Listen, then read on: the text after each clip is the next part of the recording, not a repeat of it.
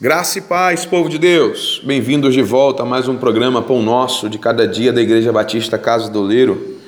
Eu sou o pastor Wagner e para mim é um prazer compartilhar com você uma reflexão baseada nas sagradas escrituras. Olha, e essa reflexão de hoje vai para você que está passando por uma fase difícil em sua vida. É, eu quero te dizer que esse momento que você está enfrentando hoje, achando ser o seu fim, pode ser só o começo da sua história. Você crê nisso? Eu quero te dar sete motivos para você acreditar que Deus tem o poder de transformar a sua vida, a sua família, seu ministério e os seus sonhos. Gênesis capítulo 37 conta-nos a história de José do Egito. Nós vamos ver que José foi vítima do ódio, do ciúme e da inveja dos seus irmãos. Foi vendido como escravo a uma caravana de midianitas que estava indo para o Egito. Chegando lá no Egito,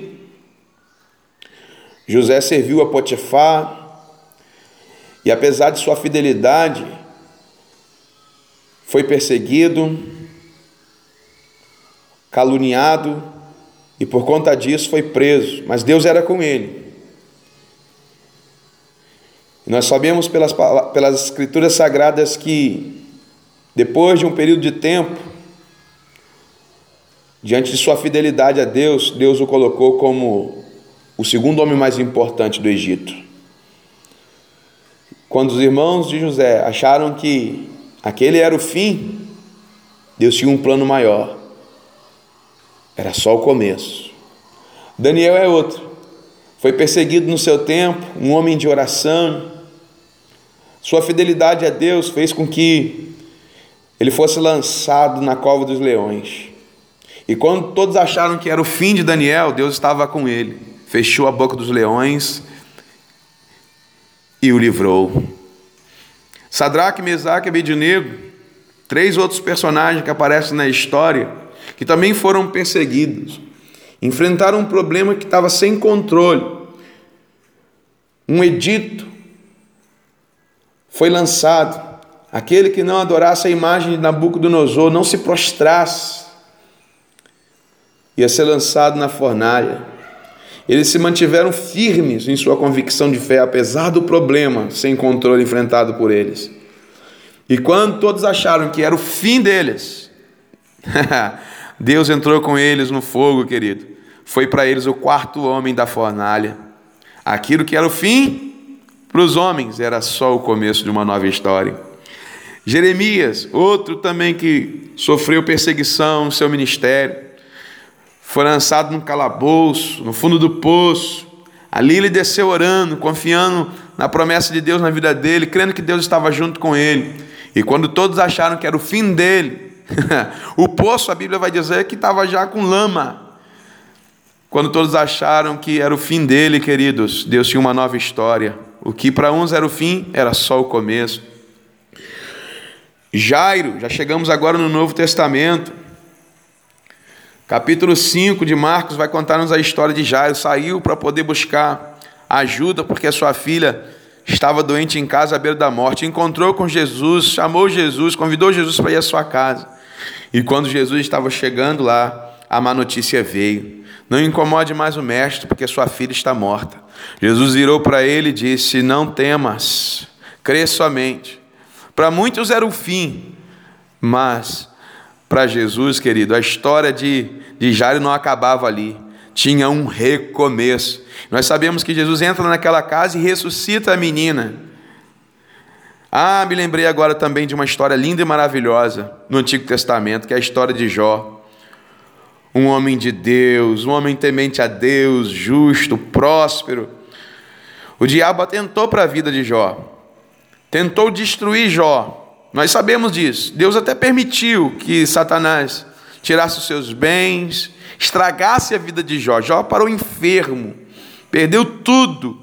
E quando o diabo achou que era o fim de Jó, Deus mudou o cativeiro de Jó e disse: não é o, não é o fim, é só o começo. Meu Deus. E a Bíblia vai dizer que, que Jó foi duplamente honrado por Deus. Eu quero chegar aqui no sétimo exemplo, que é o exemplo de Jesus. Jesus veio a essa terra para cumprir a sua, sua missão. E nós sabemos que desde o nascimento de Jesus o diabo perseguiu, o diabo mandou matar as crianças de dois anos para baixo na tentativa de acabar com a vida de Jesus. E por isso ele usou Herodes para também liberar essa sentença maldita com relação à morte das crianças.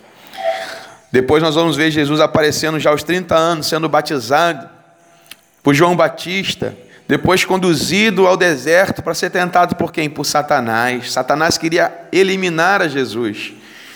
Depois da vitória de Jesus no deserto, o texto vai dizer, um texto dos evangelhos vai dizer que ele se ausentou para depois voltar a contra-atacar. E foi assim, sempre contra-atacando o nosso Senhor Jesus Cristo.